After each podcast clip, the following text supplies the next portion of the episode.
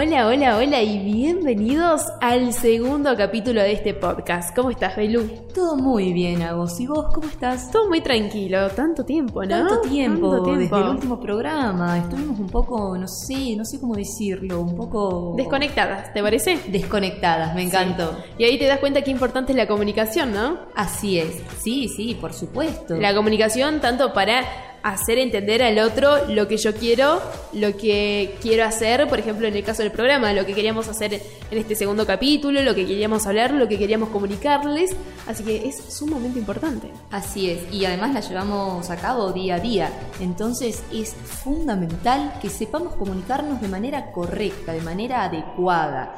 Y esto lo podríamos llamar como comunicación asertiva. Sí, comunicación asertiva. La comunicación asertiva, para hacerte claro y para que lo entiendas, es aquella comunicación sana, aquella comunicación correcta y que va a hacer que tus relaciones, tanto laborales, personales, de amistad, de pareja, sean cada vez mejores. Exactamente, que sea un poco más saludable, ¿no? Y por ejemplo, es fácil, es fácil decirlo, es fácil decir, eh, sí, nos comuniquemos de manera adecuada, nos hagamos entender, pero llevarlo a la práctica no sé qué tanto. Mm, No sé qué tanto, ¿no? Es verdad. Es Sí. fácil, por ahí, por ahí dicen es fácil decirlo, difícil hacerlo. Exactamente, así. ¿Vos me podrías tirar algún consejo a mí, a los, a los oyentes? Sí, primero, pero primero, ¿sabes qué quiero? A ver, te vamos a poner en una situación concreta, te vamos a, A ubicar ver. en una situación concreta para que lo entiendas un poco mejor.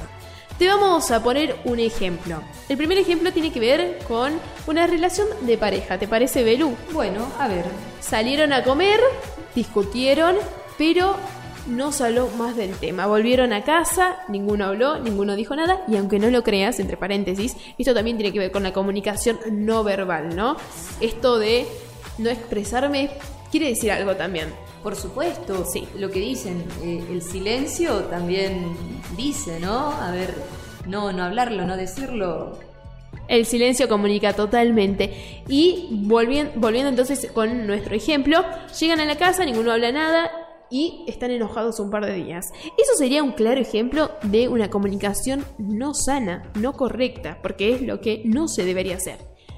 Otro camino sería, discutieron, está bien porque todo el mundo discute, ¿no? con las parejas, con... Todo el mundo discute.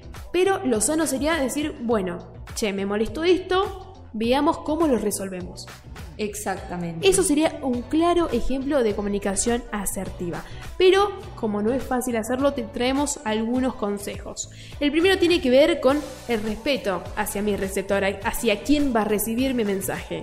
En segundo lugar, el poder de negociación, es decir, yo quiero esto, vos querés esto, bueno, está bien, lleguemos a un acuerdo. En tercer lugar, la amabilidad, la empatía, utilizar un lenguaje corporal que sea positivo, confiado, trata de ser, no sé si simpático, pero sí tratarte de mostrar amable, que era un punto que lo habíamos mencionado anteriormente. Compartir tu mensaje de manera clara, sencilla y que sea conciso.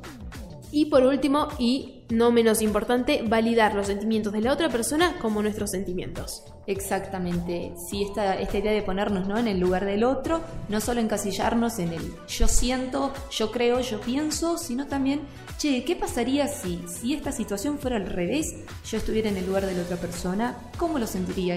¿Cómo sería? Totalmente, así que ahora el desafío, ya nos escuchaste, y ahora el desafío va a ser puntuarte. Vos, del 1 al 10, ¿qué también te comunicas? Nosotros fuimos... Conectados. Chao, chao.